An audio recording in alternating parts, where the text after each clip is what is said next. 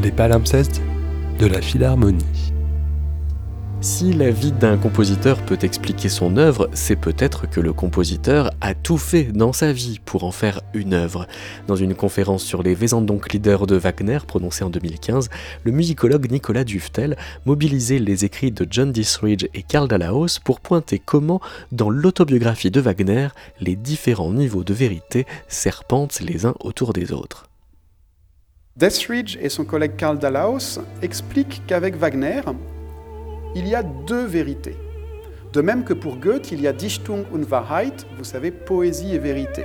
Mais traduire Dichtung par poésie, c'est oublier la notion d'invention. Goethe écrit son autobiographie Poésie et vérité en disant tout simplement que, d'une part, je ne me souviens pas, aujourd'hui j'ai 75 ans, de ce que j'ai fait il y a 50 ans.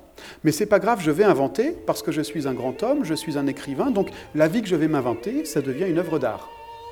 Eh bien, Wagner, c'est exactement la même chose. Il y a dans ma vie et dans sa vie une vérité poétique, celle qu'il décide de raconter, par oubli ou par choix, et puis une vérité empirique, une vérité historique. Et John Deathridge écrit quelque part qu'il aurait ce, rêve de faire un livre avec en vis-à-vis, par exemple à gauche, Mein Leben de Wagner, donc ce qu'il raconte, et à droite, sa vie, c'est-à-dire déconstruire par les documents, par les vérités, mettre en parallèle la vie poétique et la vie réelle.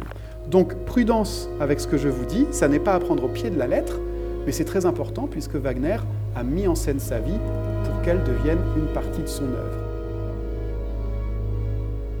Est-ce que Wagner compose Tristan et Isolde, dont, pour résumer l'histoire, est que le chevalier Tristan est chargé par son roi d'aller chercher une fiancée qui est Isolde, mais que manque de chance, Tristan tombe amoureux d'Isolde alors qu'elle est promise et fiancée au roi Marc.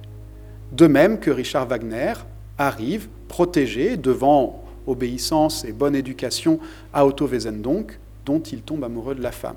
Alors est-ce que c'est à cause de cette situation privée que Wagner va composer Tristan et Isolde? C'est ce qu'on a souvent dit, c'est une vision romantique, c'est facile à expliquer, ça donne une clé de lecture. Mais essayons de penser différemment avec un homme comme Wagner, qui, tel Goethe, met en scène sa vie. Des histoires d'adultère courent depuis la nuit des temps. L'histoire de Tristan et Isolde existe, a existé, tout le monde la connaît.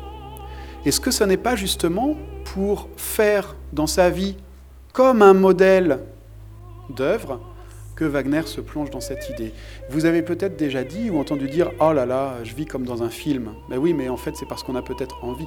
Et Wagner a peut-être fait une lecture de sa relation avec Mathilde Wesendonck pour que sa vie ressemble à son œuvre. On parle là, vous voyez, d'un renversement total, mais parce que Wagner est un créateur et ce qui compte pour lui, c'est son œuvre. C'est la théorie de John Deathridge et de Karl Dallaos qu'il me semble important euh, de dire, même si évidemment ce qui m'intéresse aujourd'hui sont les liens entre l'œuvre et la musique, et peu importe dans quel sens ça va.